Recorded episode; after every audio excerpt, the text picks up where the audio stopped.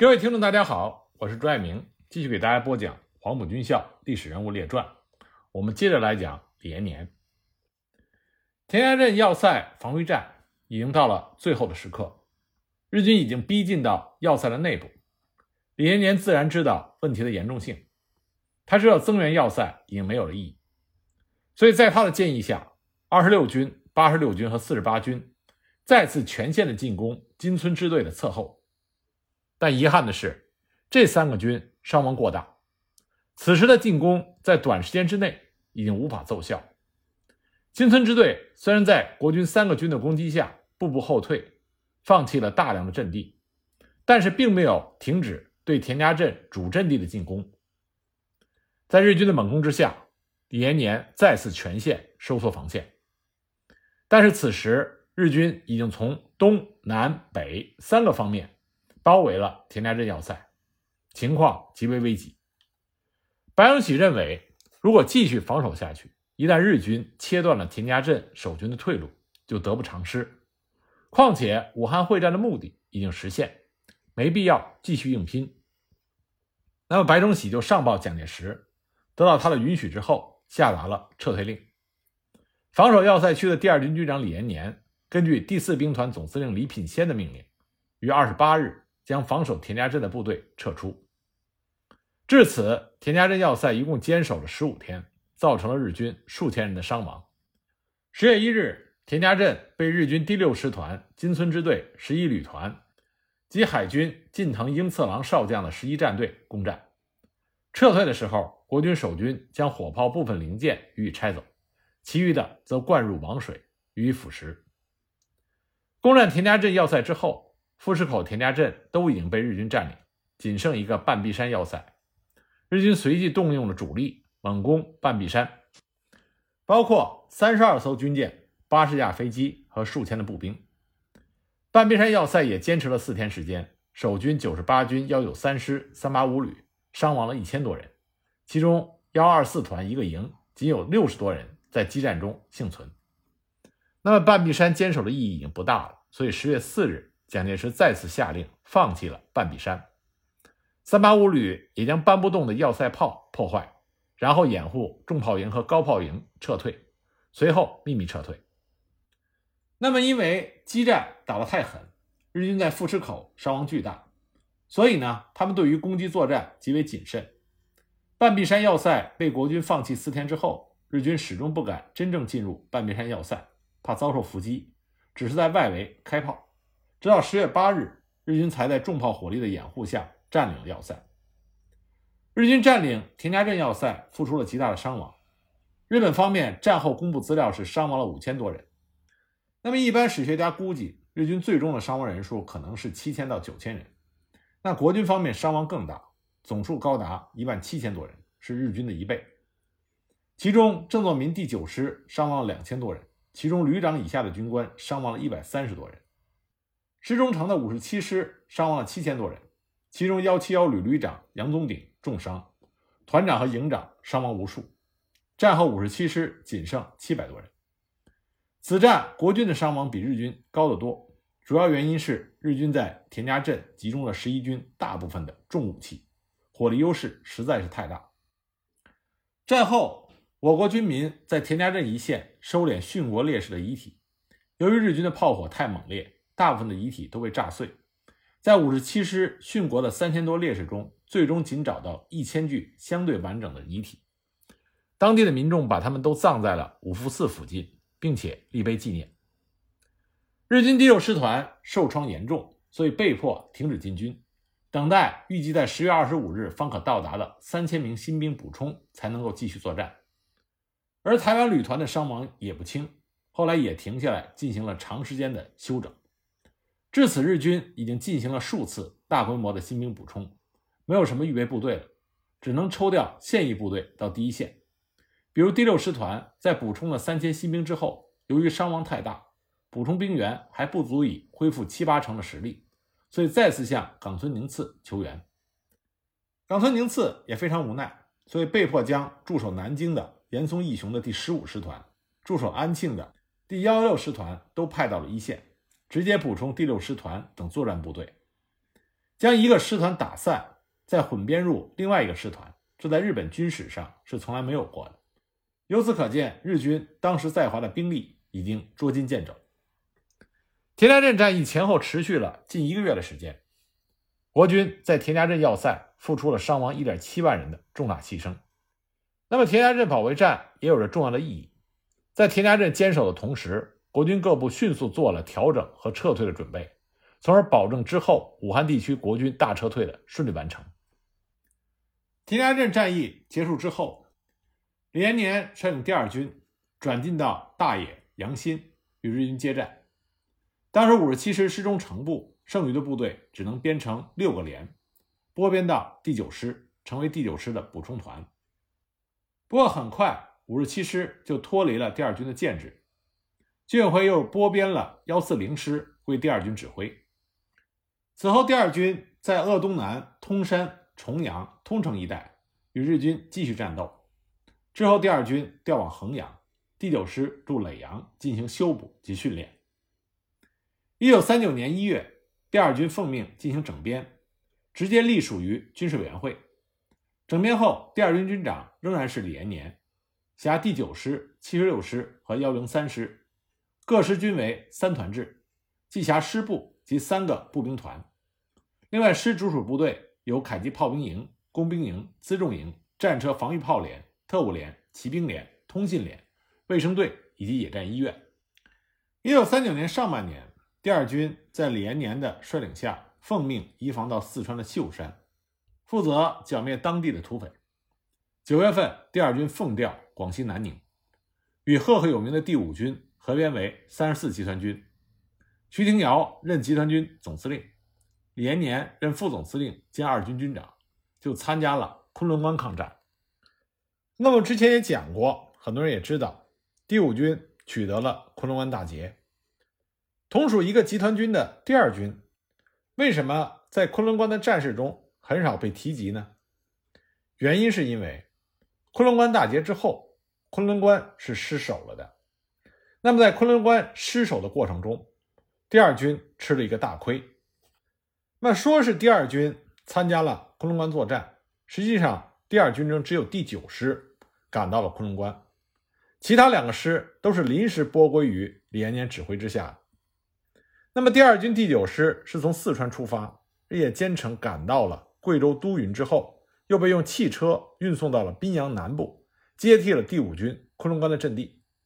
也就是说，第二军第九师在进入到昆仑关战场的时候，第五军已经打完了昆仑关大捷，但是因为第五军损失比较大，所以撤出了昆仑关阵地，由第九师接防。那么，第九师经过了一年多的休整补充。兵源充足，士气旺盛，所以全师官兵据守国军阵地，在友军的配合下，给予了日军沉重的打击，双方进入到一种相持的状态。那么在同一时间，日军也没有闲着，在昆仑关吃了大亏，所以日军二十一军将近卫旅团和第十八师团紧急调往广西。十八师团是日军传统的十七个常规甲种师团之一。战斗力非常的强，而近卫混成旅团则是近卫师团的一部分，也是日军最强悍的部队。将这两支部队用到广西，可见当时日军的重点就放在了广西战场。那么这两支部队的总兵力达到了五万人，是一支非常强悍的攻击力量。他们在一九三九年一月初在钦州湾登陆。那么国军和日军在前线的对峙。就让白崇禧犯了一个很大的错误。他认为目前日军已经无法从极为空虚的后方调出主力进行增援。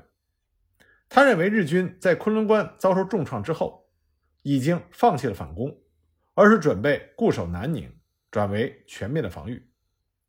所以呢，他在部署上仍然以国军的几个军沿着昆仑关到南宁的公路猛烈的进攻，侧翼的部队。则是战斗力低下的粤军叶兆的六十六军等部队。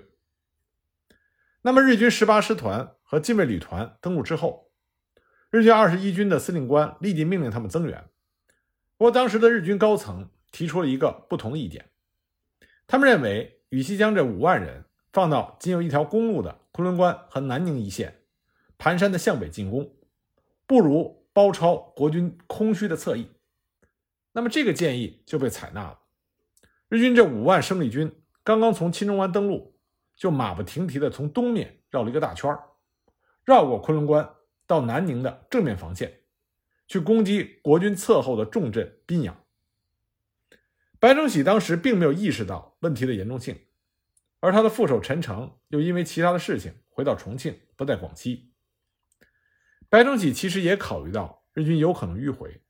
但他低估了日军的能力。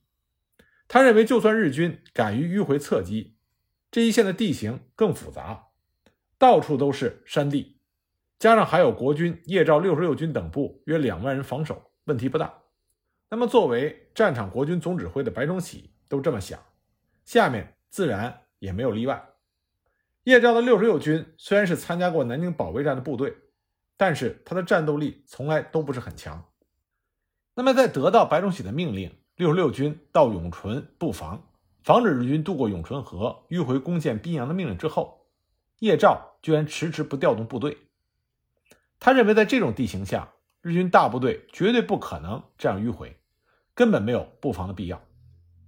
结果没想到，日军以十八师团和禁卫旅团五万大军，突然就杀入到国军的侧翼。而在步兵进攻之前，日军动用了一百多架飞机。猛烈的轰炸国军的指挥通讯中心，将国军的通信系统打乱。那么五万日军全部轻装，高速度的迂回杀向了宾阳。此时陈诚刚好从重庆赶回到柳州，在得知了国军的部署之后，陈诚当场就惊呆了，半天没有说话。这是因为他发现白崇禧犯了错误，此战必败无疑，昆仑关肯定要丢了。陈诚当时急忙的命令侧翼的叶赵不惜一切代价固守永淳一线，等待支援。可是他不知道的是，永淳根本就不在叶赵的手中，叶赵根本就没有率领六十六军控制这个地方。直到这个时候，叶赵才惊觉过来，急忙调动全军的两个师开往永淳。但是日军的速度要快得多，当六十六军赶到的时候。日军的先头部队早已经渡过了永春河，战斗力薄弱的粤军六十六军在叶赵的命令下向日军反攻。日军是五万之众，六十六军只有区区一万人，战斗力还相差巨大，所以六十六军大败，仓皇后撤。撤退的途中，他们又遭遇到日军飞机的轰炸和部队的追击，六十六军居然出现了大面积的溃散现象。叶兆已经无法控制部队，那么日军主攻部队在击溃了六十六军之后，高速向宾阳前进。二月二日，日军禁卫旅团占领了宾阳城。这样一来，国军的侧翼已经被日军突破，只要日军继续向西方杀入，就可以切断昆仑关一线国军的退路和补给线。那么，鉴于战局已经无法收拾，白崇禧被迫下令，昆仑关地区的国军总退却。就这样，第五军浴血奋战拿下的昆仑关就这样丢了。那么，第二军第九师在接到总部的命令，弃关撤退以后，全军后撤，负责殿后。那么，日军的飞机大炮就对第九师的部队尾随轰炸，第二军的指挥系统被完全打乱，官兵散乱，人马在四野奔跑。李延年在几个参谋和随从的跟随下，向后急撤。那么，当地的民风强悍，居民大多是聚集在大村寨里，有自己的武装和团队守护。散兵游勇完全是不敢闯入村寨，只好在田野里风餐露宿。李延年也不例外，只得和几个士兵躺在田埂下休息。部队溃散了两天之后，才逐渐被收拢起来。那么，全军溃散的同时，第九师的师部也被日军冲散，参谋主任张荣余负伤。参谋长邓昭彦和副师长夏德贵不知去向。二十七团直接遭受到日军步骑兵的冲击，以及日军飞机和炮兵的猛烈轰炸射击，死伤惨重，溃不成军。团长黄振刚只带了三十多人，混在乱军之中溃逃。负伤的官兵也无人照管。重伤的官兵只好躺在地上，惨遭日军的杀戮。师炮兵营长杜进秋只带领手下不到一百人突围，已经没有了一门完整的山炮。二十五团、二十六团两个团损失比较小，部队大体完整，但也成了惊弓之鸟，丧失了斗志。他们跟随在李延年的身后，走了三天才抵达大唐。这个时候，各部队才开始收容部队、清点人数。清点人数的时候，大家才发现第九师师长郑作民在撤退的途中被日军的飞机轰炸，不幸殉国。几天之后，跟随郑作民的几个残兵逃回，他们才交代了郑作民师长牺牲的经过。据一个士兵讲，当时部队溃散之后，郑师长的心中很是难过，又无法制止。于是他带着师部特务连的少数士兵和卫兵，走在部队的最后面，抚慰受伤的官兵。那么，因为他走在最后，他的行动就引起了汉奸的注意。混杂在溃兵之中的汉奸不时的发信号弹，向日军的飞机指示目标。当郑作民师长走到了一处破窑坑旁边的时候，附近突然一下子冒出了很多打黑布伞的老百姓。这些人有发射信号弹的。有向天空照射反光镜的，有举着黑伞指路的，所以日军飞机当即就向破窑俯冲轰炸扫射。那么郑师长一行数人正隐蔽在破窑中，敌机走后就再也没有看见过郑师长的行踪。李延年到达大唐之后，得知第九师师长郑作民失踪，有可能被炸死的消息之后，大发雷霆，他责令副师长夏德贵。一定要派人把郑师长找回来，生要见人，死要见尸，否则就要按照陆军的连坐法从严处理。当时夏德贵吓得不轻，立即派人四处寻找，最终在一处废弃的破窑内找到了一具个子矮胖的尸体。当时尸体的面目已经无法辨认，幸亏郑作民师长有一颗陶瓷的假牙比较特殊，因而得以确认。那正是郑师长的遗体。郑作民师长的遗体被运回柳州，存放在柳州公园之内。蒋介石得知之后极为震怒，副师长夏德贵遭到严厉的申斥，被记大过处分。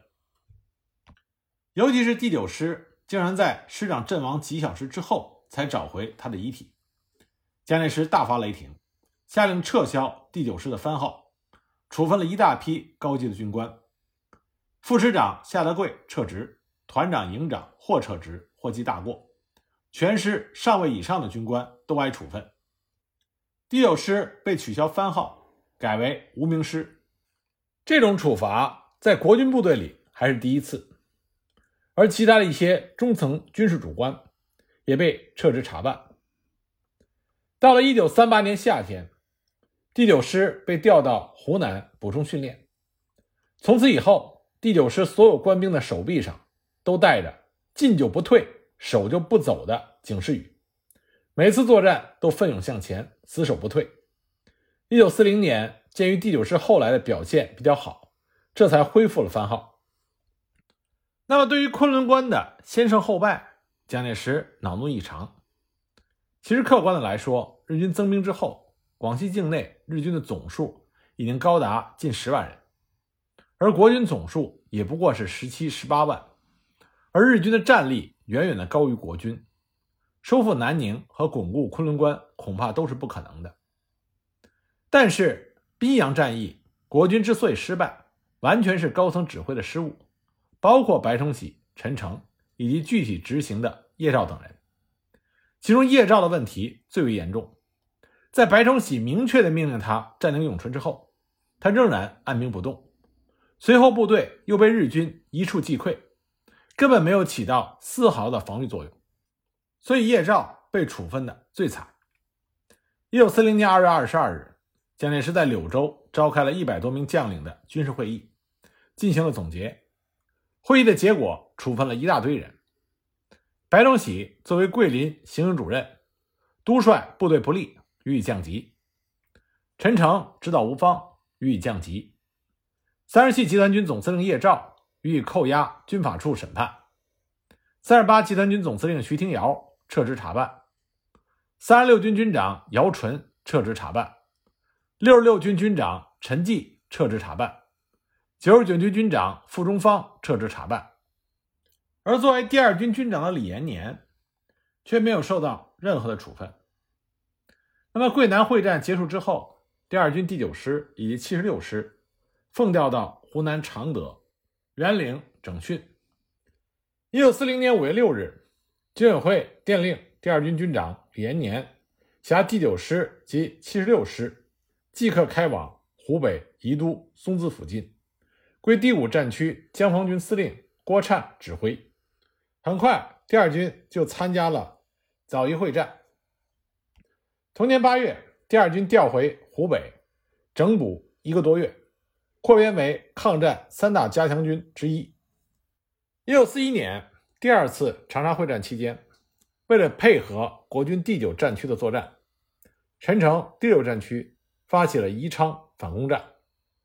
当时第二军第九师作为主攻宜昌的部队，表现英勇。一九四一年九月第二次长沙会战。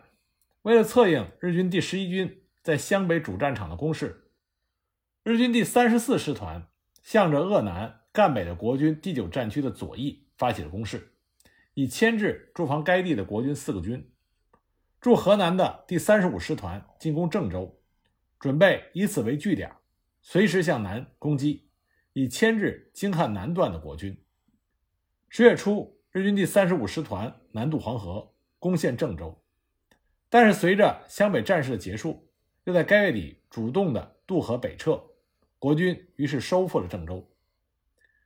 那军委会在九月二十日向第九、第三、第五和第六战区下达了命令，命令称，为使第九战区作战容易，第三、第六、第五战区应各以有力一部出击，策应第九战区作战。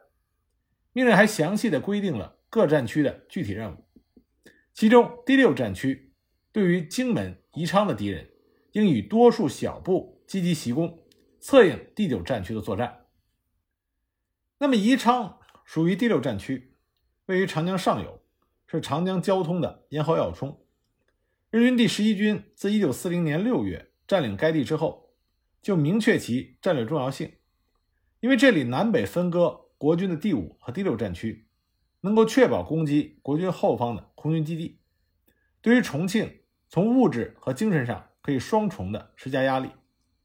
日军从宜昌起飞的战机可以不断的轰炸重庆等地，所以宜昌自然就成为第六战区主要的打击目标。那么日军第十一军主力会攻长沙的时候，宜昌的日军兵力空虚，只留下建制不全的第十三师团守备。但它的周围有日军第三十九师团协防。一九四一年九月二日，军委会一看日军的第十一军主力在湘北战场攻势甚猛，决定采取有力的措施加以牵制，就急令第六战区司令长官陈诚说：“敌人有攻占长沙之企图，第六战区立即攻克宜昌。”这就改变了原定的小部队袭扰计划。重庆统帅部决心以。围魏救赵的战术，来吸引湘北的日军十一军主力回援，减轻第九战区的压力，甚至一举收复宜昌，清除这一心腹大患。那么，当时陈诚第六战区可用的作战兵力多达十二个军、三十四个师。根据崔可夫将军在华使命中的记载，正是他向蒋介石建议反攻宜昌，以解救长沙。